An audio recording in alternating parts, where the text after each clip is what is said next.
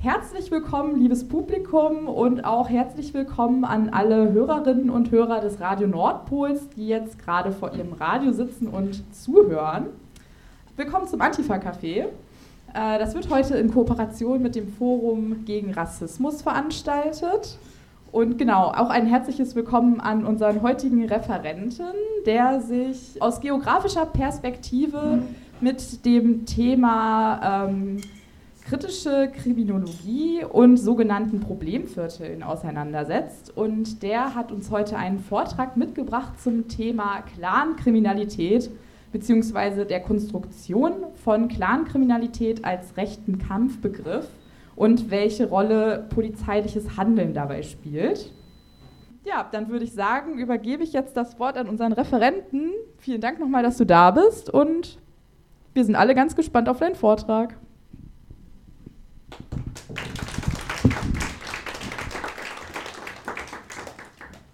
Ja, auch äh, von mir einen schönen Abend. Äh, schön, dass ihr alle gekommen seid. Das äh, ist ganz schön voll geworden in der letzten Viertelstunde. Ähm, vielen Dank für die Einladung, vielen Dank für die liebe Einleitung. Ähm, ich würde einfach loslegen ähm, mit meinem Vortrag. Ähm, genau. Also, äh, wie schon gesagt wurde, ich komme eher aus so einer geografischen Perspektive und beschäftige mich ähm, mit ähm, Problemvierteln beziehungsweise auch ähm, mit kritischer Kriminologie, ähm, was so viel heißt wie ähm, eine Auseinandersetzung mit Kriminalität, ohne die Position oder die Perspektive der Polizei zu übernehmen. Ähm, der Titel des Vortrags ist heute äh, Clankriminalität, die Polizei, das Fremde und der Raum. Klingt wahnsinnig hochtrabend, aber äh, wir schaffen das zusammen und es ist gar nicht so wild, wie das vielleicht erstmal klingt. Ähm, genau, also äh, ich habe das Ganze in so vier Teile unterteilt. Ich möchte erstmal so ein bisschen zum Thema hinführen. Ähm, dann werde ich eine große Portion mit euch über Polizei sprechen. Und äh, dann mir so das Fremde anschauen, um dann, und äh, das ist jetzt vielleicht keine Überraschung, wenn ich jetzt vorher gesagt habe, dass ich so eine geografische Perspektive habe, nochmal auf den Raum eingehen und was der eigentlich für eine Rolle spielt bei etwas, äh, womit viele vielleicht erstmal gar nicht so einen Raum äh, oder eine Örtlichkeit verbinden. Und ähm, weil es einfach eigentlich immer Spaß macht, ähm, mit einem sehr bekannten Fotomodel der autoritären Rechten äh, zu starten, möchte ich euch Herbert Reul vorstellen. Herbert Reul, wie wahrscheinlich die meisten von euch wissen, ist äh, unser heißgeliebter Innenminister, der immer ein bisschen grimmig guckt und nicht weiß, wie man einen Taser anfasst. Ähm, und Herbert Reul hat sich besonders verdient gemacht im Kontext der Verfolgung von sogenannten Clankriminellen. Und ähm, ich werde jetzt einfach mal ähm, die, das Zitat von ihm, das ist aus dem Sammelband äh, zu Polizeimanagement, äh, vorlesen, äh, weil ich glaube, dass er ganz viel darüber sagt, wo er eigentlich steht und wo er herkommt. Die Bekämpfung der Clankriminalität ist kein Spurt, sondern ein Marathon. Das wussten wir von vornherein. Und wir wussten auch, dass die Kritik an den Maßnahmen gegen Clankriminalität kommen wird. Rassismus, Ausländerfeindlichkeit, Kriminalisierung ganzer Bevölkerungsgruppen, Populismus, Aktionismus um nur einige Ansätze zu nennen. Doch die Bürgerinnen und Bürger ließen sich davon nicht blenden. Und ich finde es sehr interessant, dass er in diesem Zitat eigentlich schon genau das sagt, was ich in den nächsten 45 bis 60 Minuten euch erzählen werde. Ähm, weil ja, tatsächlich, es geht um Rassismus, es geht um Ausländerfeindlichkeit und es geht um die Kriminalisierung ganzer Bevölkerungsgruppen und eine gehörige Portion Populismus und Aktionismus. Ähm, Clankriminalität ist ein Thema, was immer wieder so zyklisch in den Medien wahnsinnig aufgebauscht wird. Und das Interessante ist, niemand weiß so genau, was das eigentlich bedeutet. Also nicht mal die Polizei, die Millionen daran investiert, ähm, Clankriminelle oder sogenannte Clankriminelle zu verfolgen. Und äh, um das Ganze mal so ein bisschen aufzudröseln und aufzuzeigen, wie absurd eigentlich so diese ganze Bestimmung ist, habe ich euch ein paar Definitionen mitgebracht, die wir jetzt einfach mal zusammen durchgehen können ähm, um mal herauszufinden, was ist Clankriminalität eigentlich. Das LKA in NRW, also das Landeskriminalamt, definiert äh, 2021 äh, Clankriminalität als jede gruppenbezogene Form der Kriminalität, so schön und gut, durch Angehörige arabischsprachiger Großfamilien, im nächsten Schritt, mit vorwiegend türkisch-libanesischer oder palästinensischer Migrationsgeschichte, insbesondere organisierte und Bandenkriminalität.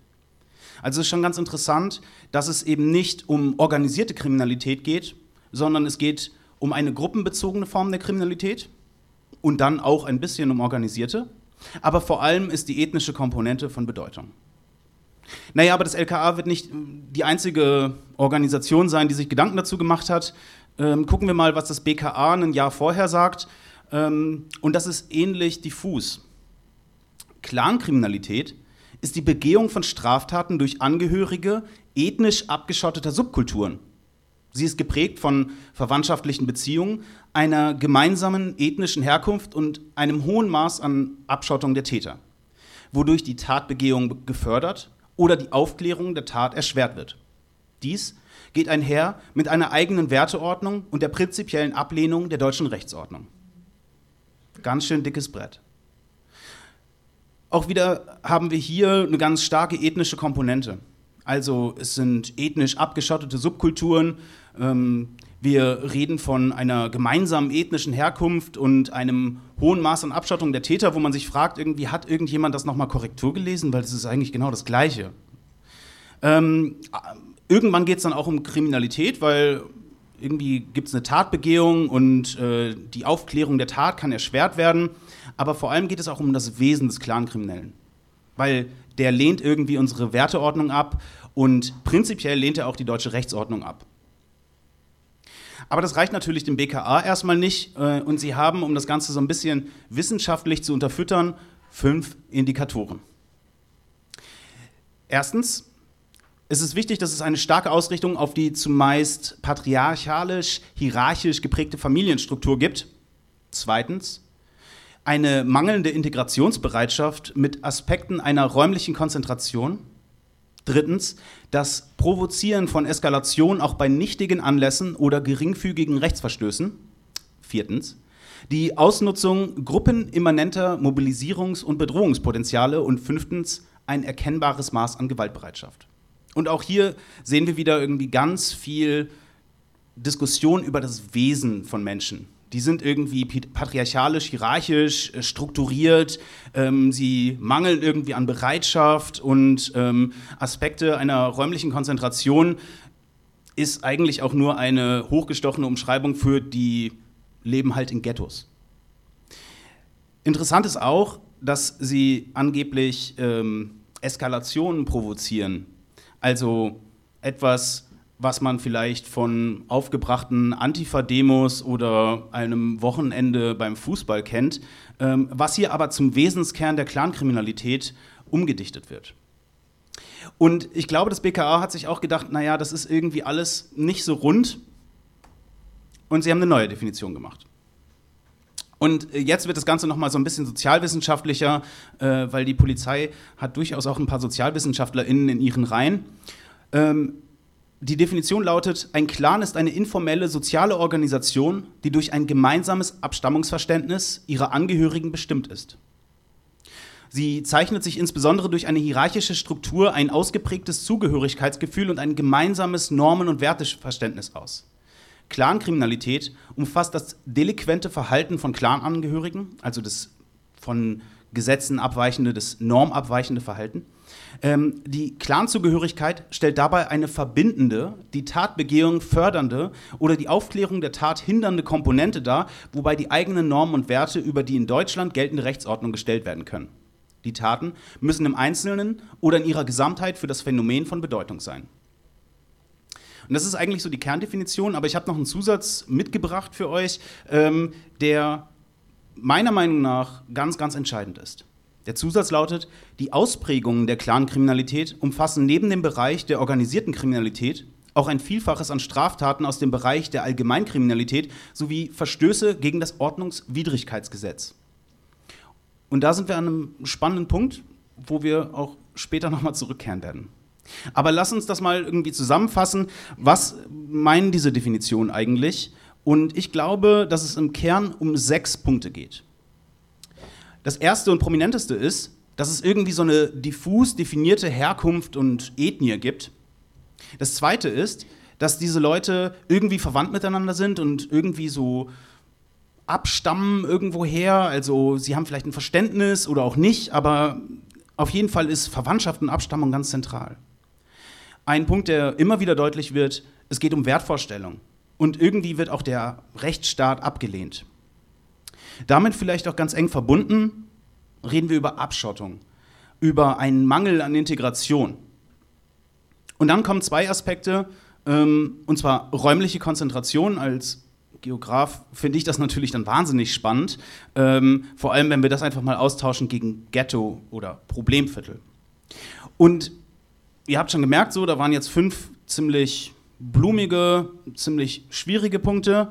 Ja, am Ende geht es auch um Straftaten. Das ist meiner Meinung nach der sechste Aspekt, ähm, wenn wir uns Definitionen anschauen. Ähm, naja, also fünf Aspekte, die Clankriminalität ausmachen ähm, und einer, der, also fünf, die Clans ausmachen sozusagen und einen, der die Kriminalität ausmacht, ist die Frage, wo da der Schwerpunkt liegt. Ich will euch heute gar nicht so wahnsinnig nerven mit Zahlen. Ich weiß, das kann man irgendwie sowieso eigentlich nicht sich merken oder auch überhaupt mitnehmen, aber so ein bisschen das Phänomen einordnen ist vielleicht gar nicht schlecht. Ich habe mal die Zahlen von 2021 mitgebracht. Ähm, ich finde die wahnsinnig spannend, weil in bundesweit gibt es im Moment, ähm, also 2021, 47 äh, Verfahren der organisierten Kriminalität, also OK ist immer so der Polizeisprech für organisierte Kriminalität. Dabei ähm, sind insgesamt 930 Tatverdächtige ähm, in diesen Verfahren geführt. Das bedeutet, im Endeffekt haben wir 20 Tatverdächtige pro Verfahren. Also ähm, insgesamt, wenn wir uns den Phänomenbereich organisierte Kriminalität angucken, ähm, interessanterweise ist im Bundeslagebild organisierte Kriminalität der einzige Anhang die Aufschlüsselung nach Ethnien der TäterInnen.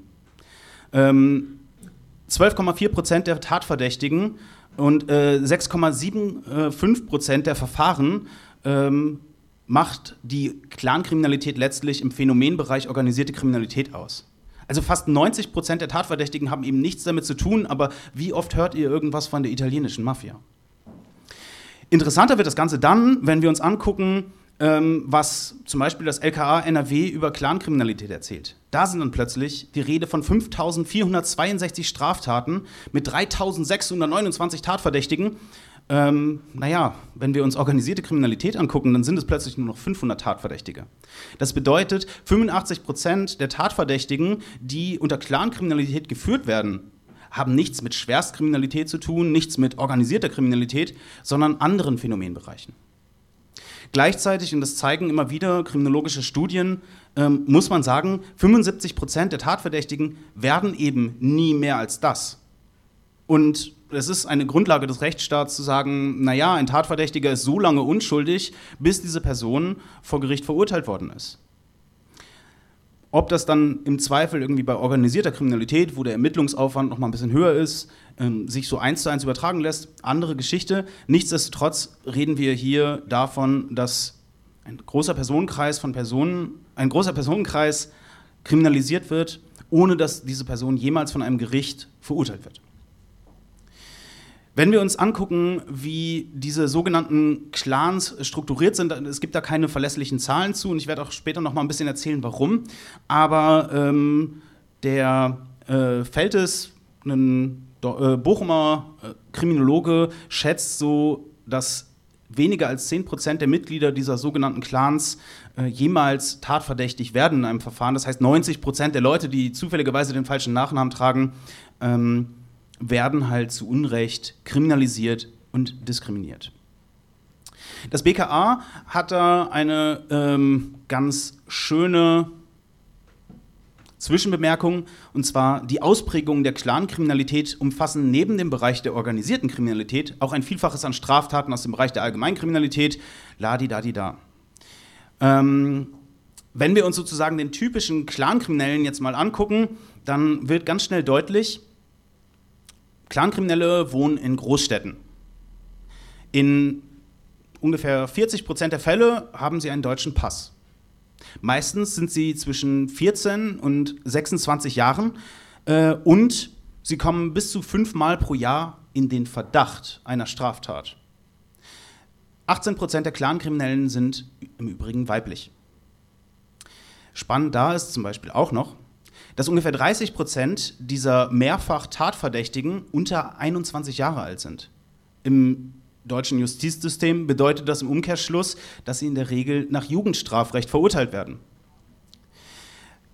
In NRW wurden 2020 ein Tatertrag durch organisierte Kriminalität von fast einer halben Milliarden Euro geschätzt. Ähm, eine führende Polizeiwissenschaftlerin geht davon aus, dass Clankriminalität bundesweit nur etwa 3,6 Millionen Euro pro Jahr ähm, umsetzt, sozusagen. Ähm, Was genau meint diesen Tatertrag? Also wird so viel Geld dann damit eingenommen durch Bestrafung oder was ist damit gemeint? Ein, äh, also ein Tatertrag ist erstmal ähm, sozusagen das Geld, was, wo die Polizei davon ausgeht, dass du das umsetzt als kriminelle Organisation. Das ist natürlich völlig Banane, irgendwelche Zahlen dazu in den Raum zu stellen, weil, äh, also, wenn ich jetzt eine italienische Mafia wäre, ich würde ja der Polizei nicht sagen, wie viel ich wirklich mit Kokainhandel verdiene oder so. Ne? Ähm, dementsprechend sind diese Zahlen sowieso mit Vorsicht zu genießen. Ich glaube aber, dass sie eine ganz gute Größenordnung angeben. Also bundesweit geht man von ein paar Millionen aus, aber wenn wir uns die organisierte Kriminalität angucken, dann reden wir von einer halben Milliarde nur in NRW. Ähm, ich habe mir mich so ein bisschen durch diese ganzen Bundeslagebilder äh, gewühlt und mir mal angeguckt, was sind denn eigentlich die wichtigsten Phänomenbereiche oder Typ Typisierungen von äh, Straftaten äh, im Kontext der Clankriminalität. Und ähm, ganz vorne sind die Rohheitsdelikte. Und das ist eine interessante juristische Konstruktion, weil Rohheitsdelikte, das kann eigentlich alles sein.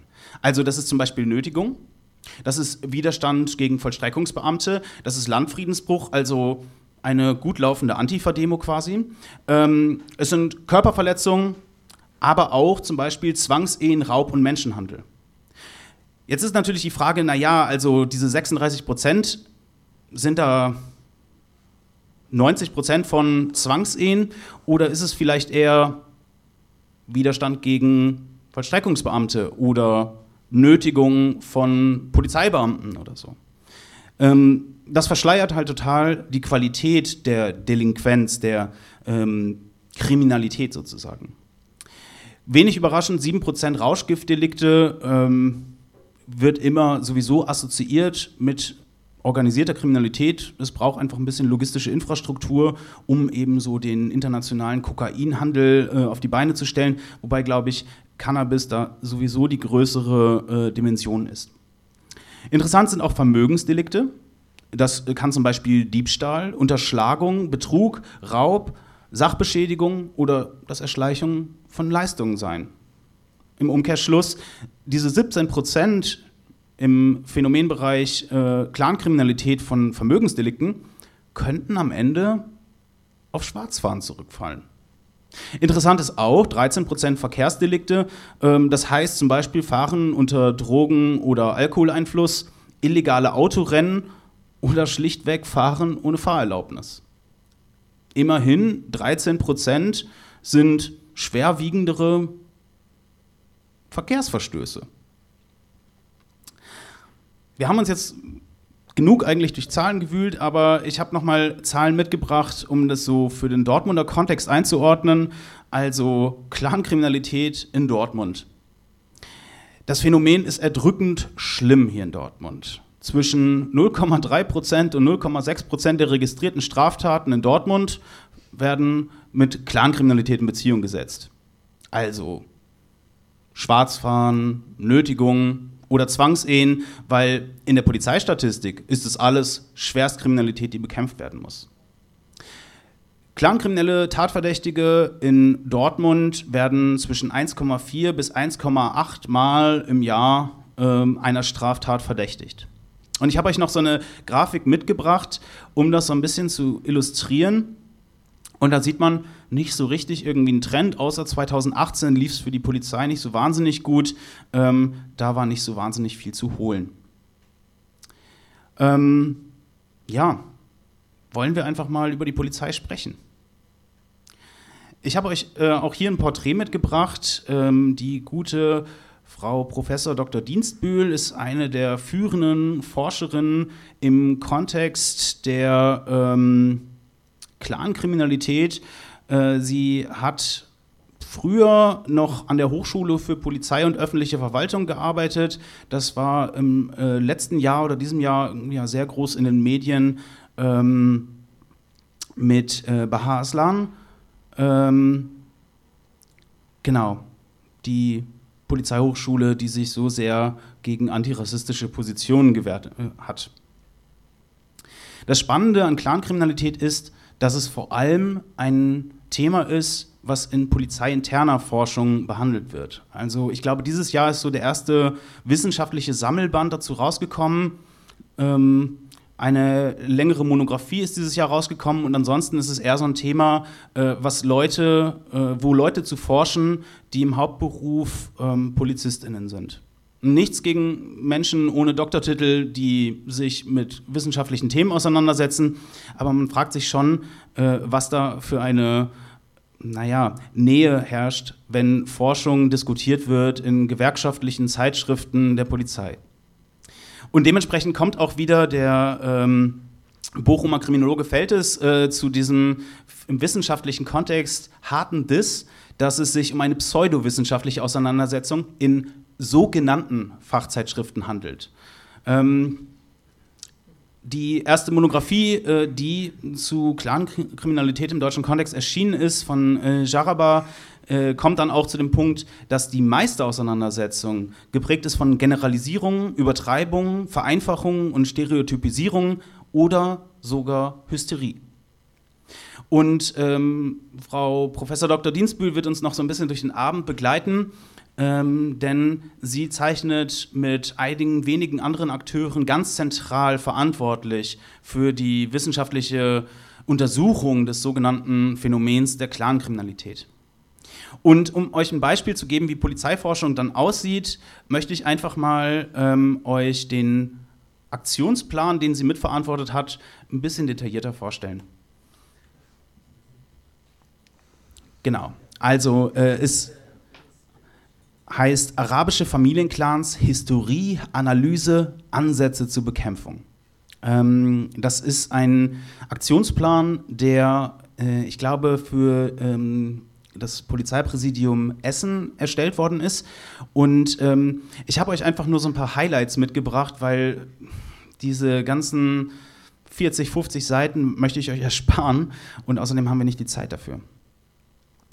In der Einleitung, also wirklich auf den ersten zwei Seiten, äh, kommen so Highlights wie gerade vorläufige Festnahmen und Gerichtsprozesse haben sich häufig als wenig schädlich für das Familiengefüge erwiesen. Auf eine stetige Abgrenzung zwischen Clanmitgliedern, die kriminell in Erscheinung getreten und solchen, die es nicht sind, muss an dieser Stelle verzichtet werden. Ganz schön beruhigende Feststellung, oder? Gemeinsame Einsatzmaßnahmen verdeutlichen, wie erfolgreich konzentriertes Vorgehen und der Schulterschluss der verantwortlichen Behörden sein kann. Ich bin irgendwie immer ein bisschen beunruhigt, wenn deutsche Behörden vom Schulterschluss sprechen. Es gibt so eine programmatische ähm, Leitfadengeschichte, damit auch die letzte Polizistin versteht, worum es geht. Und es äh, funktioniert wirklich nach diesen Leitfragen. Wovor haben Sie Angst? Und die Antwort ist Ehrverlust als größtmögliche Schwächung. Was brauchen Sie? Clans brauchen Feindbilder, weil sie sich ansonsten gegenseitig angreifen würden. Was schwächt sie? Herausfinden, was die Ehre des anderen verletzt, ist eine vom Stammeswesen übernommene Kriegsstrategie. Seid ihr auch so angewidert wie ich? Wo sind sie zu treffen? Geld und Luxusartikel nehmen, Ressourcen schrumpfen. Und die beiden Reizfaktoren, und das ist das Widerlichste an dieser ganzen Geschichte, sind Hunde, denn Clanmitglieder haben natürlich Angst vor Hunden und sind dann schneller bereit, kooperativ ähm, einzuwirken, was man vielleicht auch, wenn das denn als Generalisierung zutreffen würde, Folter nennen könnte. Oder Polizistinnen. Denn die Rollenvorstellungen besagen, dass sich Frauen den Männern fügen müssen. Und deswegen ist es eine super Provokation der deutschen Polizei, Polizistinnen einzusetzen. Außerdem, und das leitet mich so ein bisschen weiter, ist dieses wunderschöne Zitat da drin zu finden. Zentral für das Verständnis der Clans ist die Auffassung, dass sie sich stets im Krieg befinden. Diese Haltung wird vor allem über ihren Eroberungswillen dokumentiert, der keineswegs nur als Prahlerei abgetan werden sollte.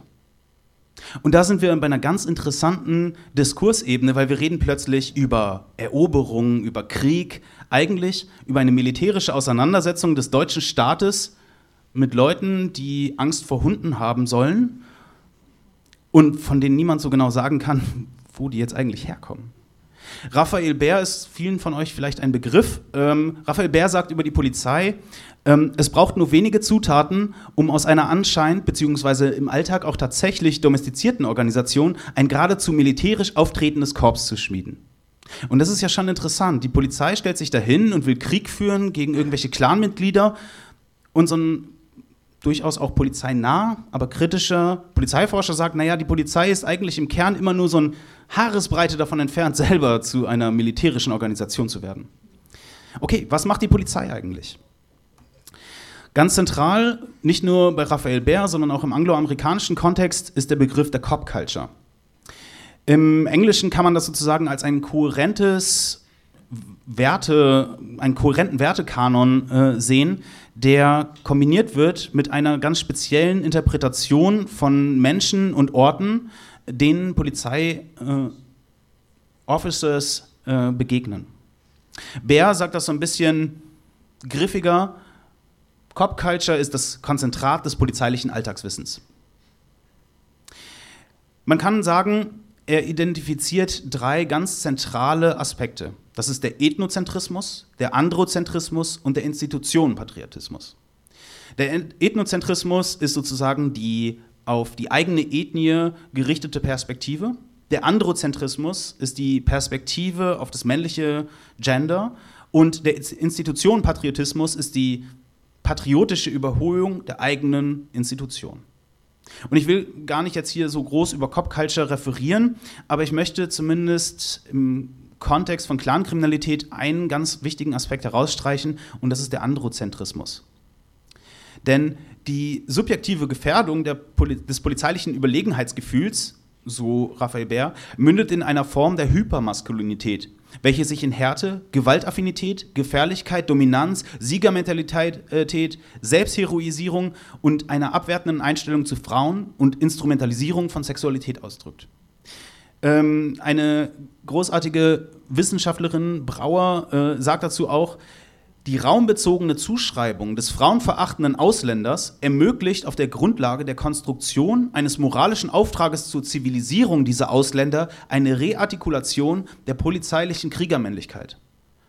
Und seht ihr, wie sich da so ein Bogen spannt? Also eine Polizeiforschung, die sozusagen den Moment der kriegerischen Auseinandersetzung und der Frauenverachtung im Clankriminellen anderen zentral setzt, und selber eine Organisation ist, die genau diese Logiken hat und diese Logiken braucht, um ihre eigene Männlichkeit herauszustellen. Ich möchte nochmal auf das polizeiliche Handeln eingehen, denn im Endeffekt macht die Polizei immer das Gleiche. Sie haben ein sogenanntes Erfahrungswissen und das ist eine überindividuelle Erfahrung. Kollegen, Kolleginnen erzählen sich auf der Wache gegenseitig, wie schlimm die Schwarzköpfe doch sind und plötzlich ist es objektiver Wissensbestand. Das Ganze ist eingebettet in eben diese Cop-Culture und ich habe das jetzt mal so ein bisschen runtergebrochen, aber zentral für die Cop-Culture ist eigentlich, dass sie männlich und deutsch ist. Und daraus entstehen wiederum oder werden verstärkt Ressentiments. Und das wird zum objektiven Wissen zum Wissensbestand, der nicht mehr nur noch subjektive Erfahrung ist, sondern das Wissen einer Organisation. Und dann ist die Frage, was macht denn die Polizei damit? Und ist es nicht eigentlich auch berechtigt, gegen Kriminalität vorzugehen? Und ich weiß, die Zeit ist vorbei, aber ähm, vielleicht kennen einige von euch noch so die Anti-Atom-Bewegung, ähm, Wendland, äh, Lüchow-Dannenberg war immer so ein ganz zentraler Dreh- und Angelpunkt. Und ähm, ich habe ehrlich gesagt versäumt herauszugucken, wann genau diese Studie passiert ist. Ich glaube 70er, 80er Jahre. Es gibt das sogenannte Lüchow-Dannenberg-Syndrom. Und das Spannende, was da eigentlich passiert ist, ist, äh, die ganzen Hippies haben genervt mit diesen Anti-Castor-Protesten und man hat wahnsinnig viele PolizistInnen kaserniert in einer ländlichen Gegend. Und diese Beamten mussten irgendwie beschäftigt werden. Und das hat dazu geführt, dass sie auf Streife gegangen sind und plötzlich stieg seit der Kasernierung die Kriminalität unter Kindern um 113 Prozent. Jugendliche um nur knapp 75 Prozent. Ähm, das Spannende ist doch eigentlich, dass Lüchow-Dannenberg war nicht plötzlich gefährlicher, weil die Kinder plötzlich organisierte Kriminalität gestartet haben oder so, sondern die Kriminalitätsraten sind gestiegen, weil die Polizei da war, um zu beobachten, dass es Kriminalität gab und es ein plötzlich anderes Anzeigeverhalten gab. Und das ist eine spannende Grundüberlegung in der kritischen Kriminologie, denn Kriminalität ist sozial konstruiert. Kriminalität ist erst dann Kriminalität, wenn irgendwer sagt, dass es Kriminalität ist. Das spiegelt sich in Gesetzen wieder. Und ich meine, wir können das ja alle mal ausprobieren irgendwie. Ähm, was passiert, wenn ich ein bisschen zu schnell fahre in der Nordstadt und in so eine Polizeikontrolle reingerate? Oder was passiert, wenn ich ein bisschen zu schnell fahre im Villenviertel, wo keine Polizeikontrolle ist? Naja, die Kriminalität, es ist nur verboten, wenn irgendwer hinguckt. Ne? Wo kein Richter, da kein Henker. Und das führt uns zu dem für mich interessantesten Punkt, und zwar Polizei und Raum sind irgendwie ziemlich eng miteinander verwoben. Man kann also jetzt so ein bisschen akademisch hochgestochen sagen, Polizei ist eine Praxis der Verräumlichung. Territorium spielt eine ganz große Rolle. Also, wenn wir uns hier die Nordstadt angucken, dann haben wir es mit einer Territorialisierungsstrategie zu tun. Denn dieses Problemviertel wird im subjektiven Erfahren der PolizistInnen und im Austausch mit den KollegInnen zum objektiven Wissen. Im innerpolizeilichen Diskurs wird das Problemviertel erst wirklich zum Problemviertel. Und das, und das ist eine ganz spannende Beobachtung, führt dazu, dass die Polizei durch diese Verräumlichung eine ganz spezifische Art der Machtausübung sich erlauben kann. Ähm, es gibt eine Studie aus den USA, schon 2003, also äh, weit vor den Protesten wegen George Floyd, die zeigt, dass in einer schlechten Nachbarschaft die Wahrscheinlichkeit statistisch signifikant steigt, Opfer tödlicher Polizeigewalt zu sein. Und dann ist so ein bisschen die Frage, ähm, naja, führt das nicht vielleicht auch ein bisschen dazu, dass polizeiliches Handeln letztlich den Raum selbst oder die Wahrnehmung des Raums produziert? Also im Sinne einer öffentlichen Wahrnehmung, die aber auch unsere Erfahrung im Problemviertel ganz klar strukturiert. Ein super Beispiel ist Gefahrengebiete. Ne? Also es gibt diese Klobürste in Hamburg, als die Polizei völlig durchgedreht ist. Ähm, was wenige von euch wahrscheinlich wissen, ist, in der Nordstadt sind die Hälfte der Straßen kriminogene Orte, Gefahrengebiete. Die Polizei hat da erweiterte Befugnisse. Und ich bin heute nochmal die Münsterstraße runtergegangen und dachte, meine Fresse, ich laufe hier einfach zehn Minuten lang in kompletter Kameraüberwachung im Coining Park rumhängen macht sowieso keinen Spaß mehr, weil man irgendwie von 35 Kameras überwacht wird. Die Polizei macht hier ohne Ende Schwerpunkteinsätze und ähm, auf Schleierfahndung, die in NRW nicht so heißen darf, will ich gar nicht erst eingehen. Aber die Polizei produziert nicht nur im alltäglichen Handeln diese Problemviertel, sondern sie tun es auch im Kontext ihrer Pressearbeit. Grob kann man sagen, es gibt so vier Phasen. Also erstmal wurde informelle Pressearbeit gemacht. Das ist so ein bisschen, ich bin mit dem Giorno irgendwie ein Bier trinken gegangen und habe ihm dann so ein paar Infos gesteckt. Äh, in den 70er Jahren hat man gemerkt, so, naja, das ist irgendwie nicht so optimal. Äh, wir brauchen richtige Pressestellen. Das waren meistens keine JournalistInnen oder ausgebildete Pressemenschen, sondern das waren halt einfach ältere Polizeibeamte, die man abgeschoben hat, weil man gesagt hat, so, der ist eine Gefahr auf der Straße, komm, lass ihn mal irgendwie Pressemitteilungen tippen. Ähm, erinnert ihr euch an diesen, äh, das Geiseldrama von Gladbeck, äh, wo JournalistInnen eingestiegen sind, so zu den Entführern? Ähm, das war der Moment, wo die Polizei gemerkt hat, scheiße, wir müssen irgendwas anders machen. Und äh, das ist die Phase der proaktiven Polizeiarbeit, die, äh, äh, Pressearbeit. äh, sie haben versucht, so ein bisschen das Narrativ selbst bestimmen zu können. Offensichtlich, auch in, irgendwann hat die Polizei dann Twitter entdeckt ähm, oder Facebook. Ähm, und das ist so die Phase, in der wir uns jetzt gerade bewegen, was immer wieder auch zu richtigen Clusterfucks führt. Ähm, drei zentrale Aufgaben der Pressearbeit, ganz klar. Also erstmal, ähm, sie müssen Aufklärungsarbeit machen zur Gefahrenabwehr. Äh, sie machen Öffentlichkeitsarbeit zur Strafverfolgung. Ne? Das sind dann immer diese peinlichen Fotos von, ich habe so drei Baggies Gras gefunden und 50 Euro und ich mache ein Foto davon und sage so, hey, wir sind so krasse Sherlock Holmes. Ähm, und ganz klar auch aktive Imagearbeit. Ne? Ähm, da habe ich auch auf der nächsten Folie noch ein schönes Bild dazu. Äh, die theoretische Frage, die sich da uns dann stellen sollte, ist halt, ähm, ist es einfach nur Aufklärungsarbeit oder geht es darum, den Ausnahmezustand äh, zu kommunizieren? Also ähm, in der Literatur nennt man das dann halt so Bedrohungskommunikation. Die Polizei hat halt ein Interesse daran, permanente Bedrohung zu kommunizieren, weil sie als Institution davon lebt, dass wir Angst haben und glauben, wir brauchen die Polizei unbedingt für jeden Scheiß. Also im Endeffekt ist die Frage, ob die Pressearbeit der Polizei nicht eigentlich vor allem das Ziel hat, Unsicherheit zu vermitteln. So, und das, äh, das versprochene Bild, ähm, ich weiß nicht, ob ich es am Anfang gesagt habe, aber ein, zwei Bilder vom Herbert habe ich mitgebracht. Ähm, klasse, klasse, klasse Imagearbeit. Ein Aspekt ist sicherlich auch äh, der administrative Ansatz. Das ist so ein ganz neues Ding, was sie sich irgendwann überlegt haben. Und zwar geht es darum, dass man Straftätern auf die Schliche kommt, denen man nicht wegen Straftaten auf die Schliche kommen kann.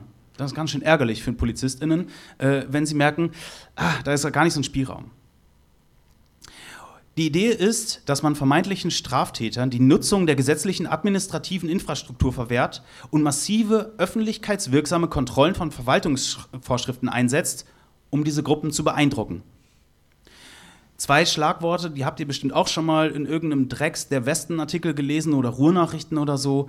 Ähm, Herbert Reul äh, ist ein großer Fan von Nulltoleranz. Wer Nulltoleranz vorgibt und sagt, dass jeder sich immer und überall an das geltende Recht zu halten habe, der muss auch dementsprechend handeln.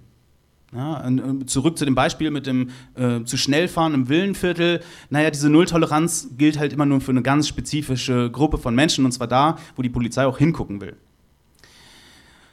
Der administrative Ansatz gestaltet sich dann im Detail so.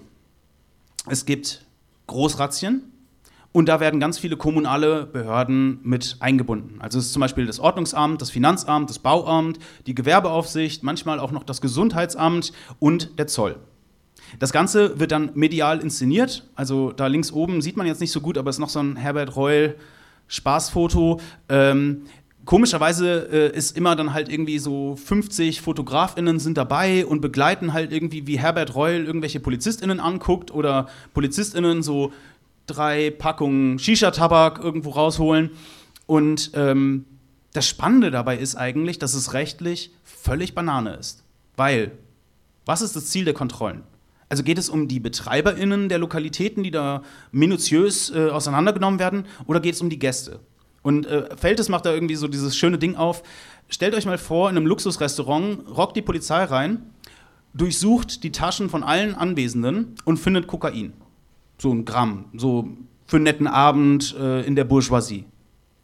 Ist das jetzt irgendwie das Problem der BetreiberInnen? Oder ist es das Problem der individuellen Person, die diese Drogen besitzt? Genau diese Grenze verschwimmt, weil niemals klar ist, wer ist denn eigentlich das Ziel dieser Großrazzia. Und dann stellt sich noch eine wirklich grundrechtliche Frage, also jenseits von wen trifft das, ist die Frage, ist es verhältnismäßig, wenn präventiv Gefahrenabwehr ähm, vorgeschoben wird, um repressive Strafverfolgung im Kontext von Ordnungswidrigkeiten zu machen? Und darüber reden wir im Großteil der Fälle. Und da verschwimmt halt etwas, was im deutschen Justizsystem klar getrennt sein sollte und in der polizeilichen Praxis eben nie so ganz trennbar ist. Aber möchte ich verhindern, dass Gefahren passieren oder möchte ich Straftaten verfolgen? Und bei diesen Razzien gibt es erstmal eben nicht, und deswegen werden sie gemacht, es gibt nicht genug Anhaltspunkte, dass ich wirklich eine Straftat ausermitteln kann Und ich argumentiere mit der Gefahrenabwehr, um mir Zutritt zu verschaffen, in der Hoffnung, dass ich eben die eine Person mit dem Kokain finde, um zu legitimieren, dass ich am Ende dann doch hintenrum nochmal eine Strafverfolgung mache und das Ganze nicht umsonst war. Es gab einen wirklich tragischen Fall von 2019, einen skandalösen Fall. Äh, Beamte und Beamtinnen der Wache Nord haben sich mal wieder mit Ruhm bekleckert bei einer dieser Großrazzien ähm, und ich zitiere jetzt den besagten Beamten, ein Mucks, dann haue ich dir ein paar ins Gesicht, dass du deine Zähne aufsammeln kannst. Das Ganze hat er äh, zu einer schwangeren Person im Rahmen einer Shisha-Bar-Razzia äh, gesagt. Und in der Pressemitteilung heißt es dann, er sagte das, bevor ihr Widerstand durch Schläge ins Gesicht gebrochen wurde. Vielleicht mal zu diesen Widerlichkeiten ähm, auf der Ebene, und es werden noch ein paar kommen, das tut mir echt leid. Ähm, ein Cut, lass uns mal die Perspektive wechseln und ähm, ich nehme kurz einen Schluck und dann sprechen wir über das Fremde.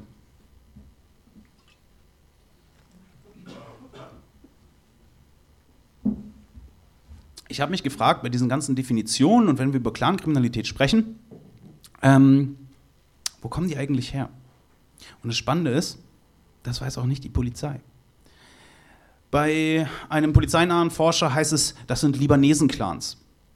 Äh, Wollinger et al., die sind ganz ähm, maßgeblich bei einer großen ähm, Studie des LKAs ähm, aktiv gewesen. Die schreiben, arabischsprachige Großfamilien mit vorwiegend türkisch-libanesischer oder palästinensischer Migrationsgeschichte. Rode et al., auch ähnliche Clique, schreiben Malami-Kurden, Kurden in Klammern, weil weiß man nicht so genau. Ähm, das BKA sagt dann selber Malamiye, also nochmal eine andere Schreibweise, oder solche mit arabisch-türkeistämmiger Herkunft. Äh, Duran, ich glaube, das ist eine aktive Polizeibeamtin, äh, schreibt sogar Gruppierungen der Araber im Allgemeinen. Auch krasse Aussage. Also zum Beispiel Iraker, Iraner, Syrer. Ich glaube, viele IranerInnen würden sich unwohl damit fühlen, als Araber im Allgemeinen bezeichnet zu werden. Und das ist eine wahnsinnig große geografische Spannbreite, über die wir da reden. Sowie der Kurden und Albaner. Ich möchte da nochmal irgendwie einen etwas seriöseren Forscher dem gegenüberstellen, der sagt, in many cases there were so many unresolved identity conflicts that a homogeneous uh, clan did not even exist. Es ist halt einfach nicht klar, zu verorten. Und vor dem Problem steht halt auch die Polizei. Aber sie müssen es tun, weil die Ethnie ist ein ganz zentraler Aspekt ihrer Definition. Ein äh, rassismuskritischer Forscher, Vasilis Tsianos, äh, schreibt dazu, dass die Referenz auf Kultur heute äh, anstatt der Rasse die ideologische Konstruktion des Fremden dominiert. Also werden kulturelle Unterschiede verdinglicht und ihr gesellschaftlicher Entstehungskontext ausgeblendet. Und wenn wir uns dann angucken, was irgendwie eigentlich für kulturelle Unterschiede da herausgestrichen werden aus der polizeinahen Forschung, dann sagt das BKA, es gibt patriarchalisch, hierarchische Familienstrukturen. Das LKA sagt ein übersteigertes, ausgelebtes Ehr- und Machtanspruch. Und äh, das LKA sagt dann halt auch sowas, wo ich dachte, dass das eigentlich eher so ein Ding aus dem 19. Jahrhundert ist. Ähm, Clans haben im Vergleich eine hohe Geburtenrate. Äh, besagte Polizeibeamtin Duran lässt sich dazu hinreißen zu sagen, Clans sind ein unmittelbares Resultat einer jahrtausendalten Tradition, in der die Familie, Rode, bereits seit vorislamischer Zeit als wichtigste soziale Einheit gilt. Da fragt man sich ja auch, was CDU-PolitikerInnen eigentlich äh, zu der Bedeutung der Familie in der deutschen jahrtausendalten Tradition zu sagen hätten. Das Spannende ist, das Ganze kann man sehr gut einbetten in ein Konzept äh, von Edward Said, und zwar in den Orientalismus. Denn Clans werden verstanden als archaische Erscheinungen, also rückwärtsgewandte, ähm, urzeitliche Erscheinungen eines irgendwie diffus bestimmten Orients, und das merkt man ja, ne? also Araber im Allgemeinen, Iraner, Kurden, Libanesen, Palästinenser, also die, die Liste ist halt wahnsinnig lang, weil niemand so genau sagen kann, aber die sind irgendwie aus dem Orient auf jeden Fall. Daraus kann man einen eurozentrischen Blick der besagten PolizeibeamtInnen ähm, oder der PolizeiforscherInnen ablesen, wo der zivilisierte Westen auf der einen Seite und der bedrohliche und mysteriöse Orient auf der anderen Seite sich gegenüberstehen. Und erst in dieser Abgrenzung entsteht letztlich das, was wir der Westen nennen. Und ich habe das jetzt als daraus resultieren exotisierende, teils offen rassistische Beschreibungen ähm, geschrieben, aber eigentlich muss man sagen, das sind exotisierende, teils offen rassistische Beschreibungen. Edward Said sagt, äh, dass der Orientalismus eine Art zu denken ähm, ist, die auf einer ontologischen und epistemologischen, und das soll uns jetzt nicht interessieren, was das eigentlich bedeutet, aber es geht um eine Art zu denken, die zwischen dem Orient und dem Okzident ursächlich unterscheidet. Und das finde ich einen ganz spannenden Punkt. Er sagt auch, ähm, diese Orientalen werden im 19. Jahrhundert schon nicht als BürgerInnen betrachtet oder Menschen, sondern als Probleme, die behoben oder weggesperrt werden müssen. Und das ist, glaube ich, ganz wichtig für unser Verständnis von Clankriminalität, denn es geht immer auch um eine gewisse Projektion aus der Perspektive eines überlegenen Westens. Und deswegen habe ich noch mal so zwei äh, Aspekte herausgestrichen, und zwar die Sichtbarkeit des Fremden. Und das ist ein ganz entscheidender Moment, wenn wir nämlich angucken, was die so schreiben darüber, was sie eigentlich an Clankriminalität so richtig stört, ähm, dann ist es unter anderem die Sichtbarkeit dieses Phänomens. Denn äh, Wendt, auch ein, ähm, ich glaube, mittlerweile pensionierter Polizeibeamter, nicht der Wendt, den wir alle kennen und hassen, ähm, er schreibt Protzereien und das Zeigen hochwertiger Autos, das ist so ein Ding von Clankriminellen. Rode schreibt, die provozieren uns mit ihren Besitztümern. Ähm, außerdem wird herausgestrichen, dass die Auftritte in sozialen Medien durch diese Clanmitglieder Ausdruck der Verachtung für den Staat und jeden, der einer normalen Beschäftigung nachgeht, seien. Und das Ganze steht dann im Gegenteil zu den guten organisierten Kriminellen, die nämlich Christen sind. Weil die italienische Mafia in Deutschland, die macht sowas nicht. Nicht die Qualität der Delinquenz, könnte man sagen, sondern ihre Sichtbarkeit wird ein Problem. Im Übrigen auch ein Ding, was in derselben Studie festgehalten wird. Also die italienische Mafia versucht, ähm, hierarchische Machtstrukturen zu unterlaufen, zu unterwandern, ne? also ähm, PolitikerInnen zu bestechen, das kann man für Clankriminelle nicht feststellen. Und es ist viel schlimmer, dass Clankriminelle Luxusuhren besitzen und das auch noch auf Social Media teilen, als Leute, die Korruption in verschiedene Ebenen des politischen Systems tragen. Weil die haben vielleicht beide schwarze Haare, aber die einen sind KatholikInnen und die anderen sind irgendwie diffus irgendwo allgemein Araber, Iraner, was auch immer. Und was steckt da drin? Und ich habe jetzt leider kein Bild, aber ich habe noch mal so den roten Faden dieses Vortrags mitgebracht, und zwar Herbert Reul. Ähm, der hat dieses Jahr noch auf dem Clan-Kongress gesagt, also Clan-Kongress, das heißt wirklich so, ne? ähm, haben auch nicht so wahnsinnig viele SpezialistInnen äh, gewinnen können. Aber er durfte was Wichtiges sagen, und das sollten wir auf jeden Fall im Hinterkopf behalten, wenn wir über Clankriminalität sprechen. Mit Blick auf die aktuelle Diskussion um Migrantinnen und Migranten, wir müssen wissen, wen wir aufnehmen. Und wir müssen aufpassen, dass sich die Geschichte nicht wiederholt. Illegale Parallelstrukturen mit eigenen Normen und Werten dürfen keinen Raum bekommen.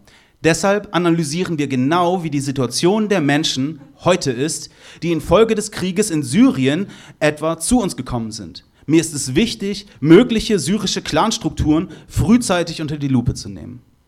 Kriegt ihr auch Gänsehaut, wenn ein rechtsautoritärer Politiker sagt, die Geschichte darf sich nicht wiederholen und damit eigentlich meint, syrische Geflüchtete unter Generalverdacht zu stellen? Und ich glaube, das ist ein ganz entscheidender ideologischer Punkt in dieser Geschichte, denn Clankriminalität ist ein Herrschaftsdiskurs. Es geht darum, eine hegemoniale Beschreibung von Clankriminalität durchzusetzen, die immer eine ethnische Bestimmung braucht. Das macht Clankriminalität unterschiedlich von anderen Formen der organisierten Kriminalität, der Kriminalität, die also Schwarzfahren ist dann schlimm, wenn du allgemein Araber oder Iraner bist. Damit verbunden ist diese orientalistische Beschreibung, also Clans, als nicht mit unserer Gesellschaft kompatibel, nicht mit unseren Werten kompatibel. Sie sind das andere, das Fremde. Sie sind eine Art Parallelgesellschaft. Das Problem, was wir damit vor allem haben, ist, Nicht nur, dass sie falsch denken oder fühlen oder sie sind sichtbar. Und das individuelle Handeln ist am Ende eigentlich nur eine Randerscheinung, denn Herkunft und unterstellte Wertvorstellungen sind viel, viel wichtiger in diesem Diskurs, in dem Sprechen über Clankriminalität. Die Verknüpfung mit Migrationsdiskursen dient meiner Meinung nach dabei einer rassistischen Stimmungsmache und rückt Fluchtmigration in die Nähe von organisierter Kriminalität. Und nichts anderes ist genau das. Wenn wir sagen, wir müssen aufpassen, dass Syrer und Syrerinnen nicht Clanstrukturen bilden, dann hat das nichts damit zu tun, dass das vielleicht sein könnte oder nicht sein könnte, sondern es ist ein politisches Instrument, um eine Verschärfung des Asylrechts ideologisch zu untermauern und das Sterben im Mittelmeer zu einer notwendigen Abwehrreaktion des Westens zu machen.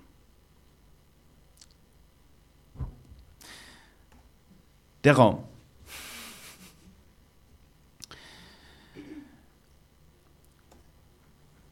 Clankriminalität in NRW ist auf jeden Fall auch räumlich. Und äh, links habe ich euch aus dem Lagebild Clankriminalität des LKAs NRW ähm, die geografische Darstellung der Tatorte mitgebracht. Und ich habe mal so reingezoomt ins Ruhrgebiet und eine gelbe Linie reingelegt. Und wisst ihr, was das ist? Das ist die A40. Und was ja auffällt, ist, dass es eine nördlich der A40 verstärkte Konzentration von geografischen Tatorten, von Clankriminalität gibt.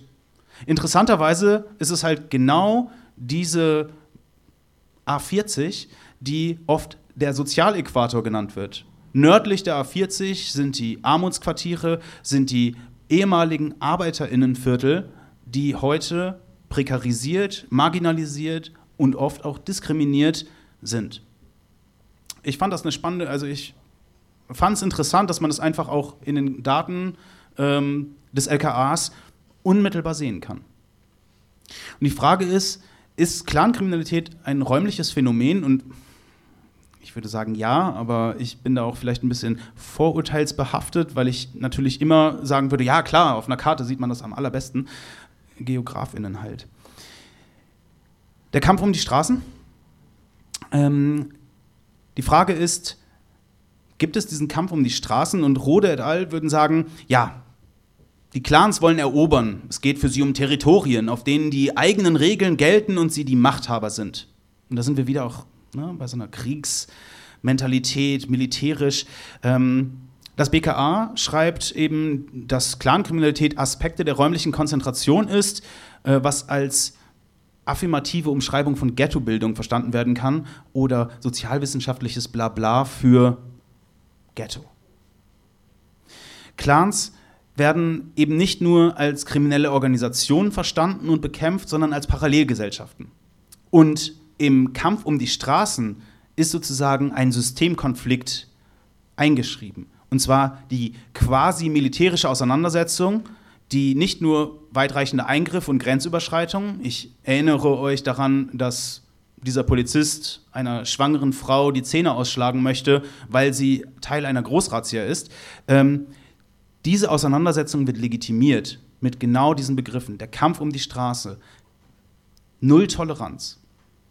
Und einer dieser Räume, in denen wirklich deutlich wird, dass es eine krasse Verbindung gibt, eine tragische Verbindung, sind Shisha-Bars. Das BKA schreibt, ähm, Shisha-Bars sind Kommunikations- und Rückzugsebene für kriminelle Clanmitglieder.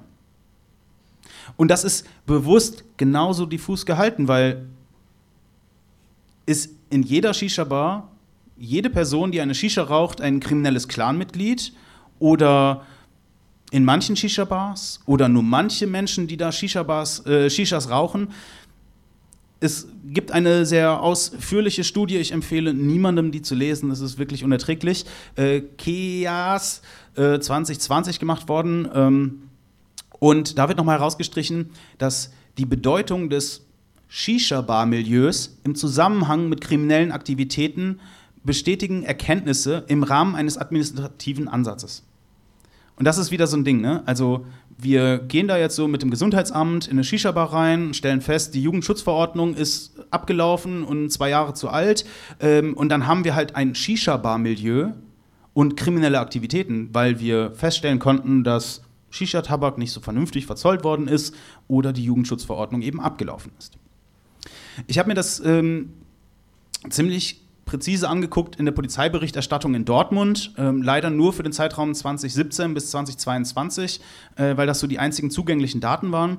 Und man kann sagen, dass es eine statistisch signifikante Beziehung zwischen Shisha-Bars und der Nordstadt, aber auch mit Clankriminalität gibt. Also immer wenn Polizei in Dortmund über Shisha-Bars spricht, dann ist es, also nicht immer, aber sehr häufig in Verbindung mit Clankriminalität. Außerdem, wenn man sich anguckt, ähm, wie der administrative Ansatz zum Tragen kommt, dann gibt es die zwei richtig schlimmen Verbrechen, die in Shisha-Bars begangen werden.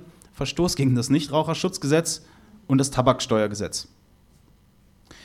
Ähm, es ist auch auffällig, also ähm, ich habe das da in einem Diagramm mitgebracht, ne? also ähm, man kann sagen, dass die Polizei so 2018 gelernt hat, dass es Clankriminalität geben muss und äh, dann haben sie angefangen zu kontrollieren. Und ähm, es gab so einen Peak 2019 und dann kam leider Corona und die meisten Shisha-Bars hatten halt eh zu. Äh, dementsprechend sind die Zahlen runtergegangen. Wenn wir das so in fünf Jahren uns nochmal angucken, könnten wir dann sagen, so, naja, das war jetzt so ein Hype irgendwie ähm, oder auch nicht. Das Problematische daran ist, dass Shisha-Bars ziemlich eindeutig als migrantische Räume wahrgenommen werden. Also man kann sagen, das sind Spaces of Oriental Sociability oder ein Arab Oriental Refuge built into the city's landscape. Es sind Rückzugsräume für migrantisches Leben, es sind Treffpunkte migrantischen Lebens und vor allem sind sie für die Mehrheitsgesellschaft deswegen ein Symbol. Ein Symbol für kriminelle Orte. Sie werden durch diese Razzien reproduziert zu Symbolen von Abgehängtheit und Kriminalität eines Viertels insgesamt.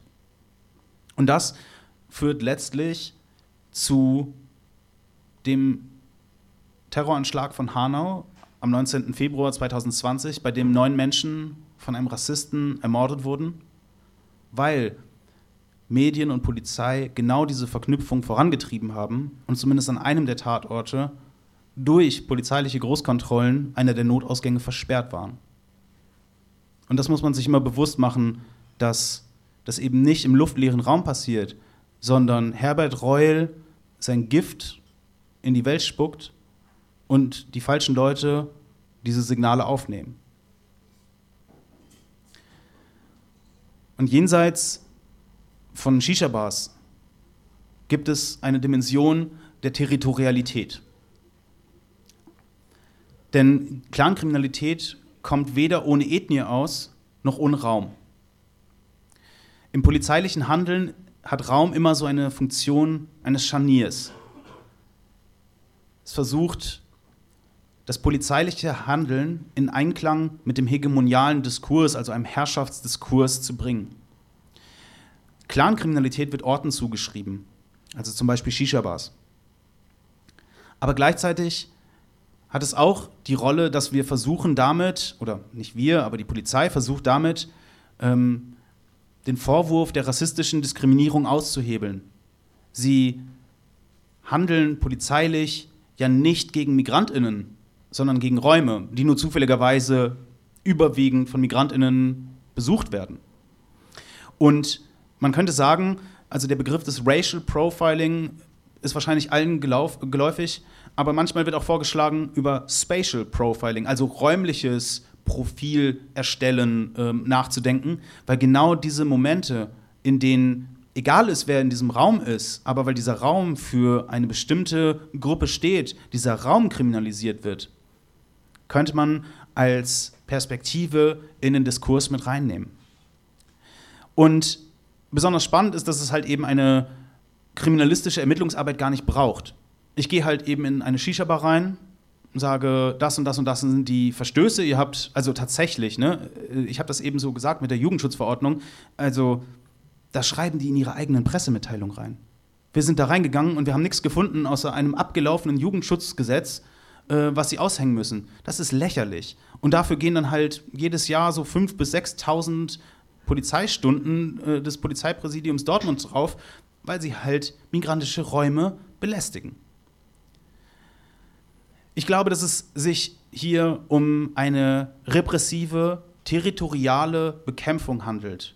Von einer Gruppe, die diffus abgegrenzt wird, aber als, vor allem als fremd verstanden wird und dass das Ganze in den Armutsquartieren deutscher Großstädte passiert.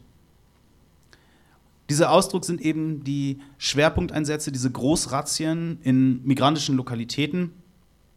Und das Ganze wird untermauert von einer Ideologie, einer militärischen Logik des Kampf um die Straße. Letztlich die Ideologie der Nulltoleranz, der tausend Nadelstiche. Ich bin jetzt fast am Ende. Ihr habt es geschafft. ich bin sogar einigermaßen in der Zeit. Ähm, lasst uns nochmal den Blick zurücknehmen und schauen, was das eigentlich irgendwie mit Orten wie der Dortmunder Nordstadt macht oder allgemeiner, abstrakter gesagt, dem Problemviertel. Ich glaube, dass Clankriminalität als Schwerpunkt politisch gewollt ist. Es ist eine Strategie, Ressentiment aufgeladene Politik zu machen die sich der gesellschaftlichen Polarisierung bedient und sie verschärft. Und das Problemviertel ist dabei der Schauplatz.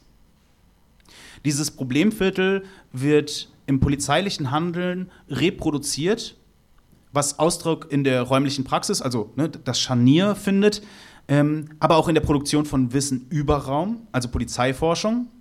Das sind die einzigen, die was dazu erzählen. Und der Bedeutung von Raum, also der Pressearbeit der Polizei. Und letztlich muss man einfach sagen, die Polizei ist eben kein glaubwürdiger Akteur, denn sie haben immer eine gewisse Bedrohungskommunikation zum Ziel, um das mediale Bild von Problemvierteln und damit verbundener äh, Clankriminalität oder Kriminalität im Allgemeinen zu verfestigen. Dieses Bild baut letztlich auf auf diese vorhandenen Vorstellungen in der Gesellschaft, die man auch ganz einfach labeln kann als Rassismus. Ich glaube, es gibt ein ganz wichtiges Wirkungsgefüge aus Polizei, Politik und Presse, die ähm, nicht nur das konkrete Handeln, die Razzien bestimmen, sondern die Erzählung, wie wir über Problemviertel, wie wir über Clankriminalität, wie wir über Migration sprechen. Und ich glaube, das Problemviertel ist deswegen so gefährlich, weil es einen Gegenentwurf darstellt. Denn Clankriminalität ist nichts anderes als eine Projektionsfläche unserer Vorstellung. Das Fremde, das unsere Wertvorstellung ablehnt, nach Macht strebt und sich in Ghettos und migrantischen Lokalitäten zusammenrottet. Das ist eine schöne Schauergeschichte. Clankriminalität wird nun mal verortet in den prekären innenstadtnahen Stadtteilen von Großstädten. Also erinnert euch an den Sozialäquator, alles nördlich der A40. Das sind halt eben die armen Bezirke von Duisburg, Essen, Bochum, Mülheim, Dortmund. Ähm, und ich glaube, dass es ganz zentral ist, dass es nicht um Kriminalität geht letztlich, sondern dass diese Stadtteile auch ein Symbol einer gesellschaftlichen Realität sind. Einer gesellschaftlichen Realität, die eben nichts mehr mit einem arischen Blut- und Boden-Volkskörper zu tun hat. Eine gesellschaftliche Realität, die von einer gesellschaftlichen Polarisierung geprägt ist, von Menschen, die einfach in beschissenen Niedriglohnjobs festhängen, in heruntergekommenen Vierteln und ich hoffe, dass die Nordstadt noch ein bisschen weiter heruntergekommen bleibt, dass wir uns noch die Miete leisten können. Aber ähm, Clans sind im Endeffekt nur ein Argument dafür, diese rückwärtsgewandte Politik, die das imaginiert, ähm, zu legitimieren. Und Problemviertel fordern letztlich dieses Bild heraus, weil es an ganz vielen Stellen vielleicht auch besser klappt, ähm, als sich ein Herbert Reul das vorstellen möchte. Und diese Abgrenzung von dem Gegenentwurf Problemviertel führt dazu, dass in den Augen von Demagogen und Rassisten wie Herbert Reul dieser homogene Volkskörper zumindest ein bisschen real wird. Und ihr habt es geschafft, ich habe es geschafft. Ähm, Vielen Dank.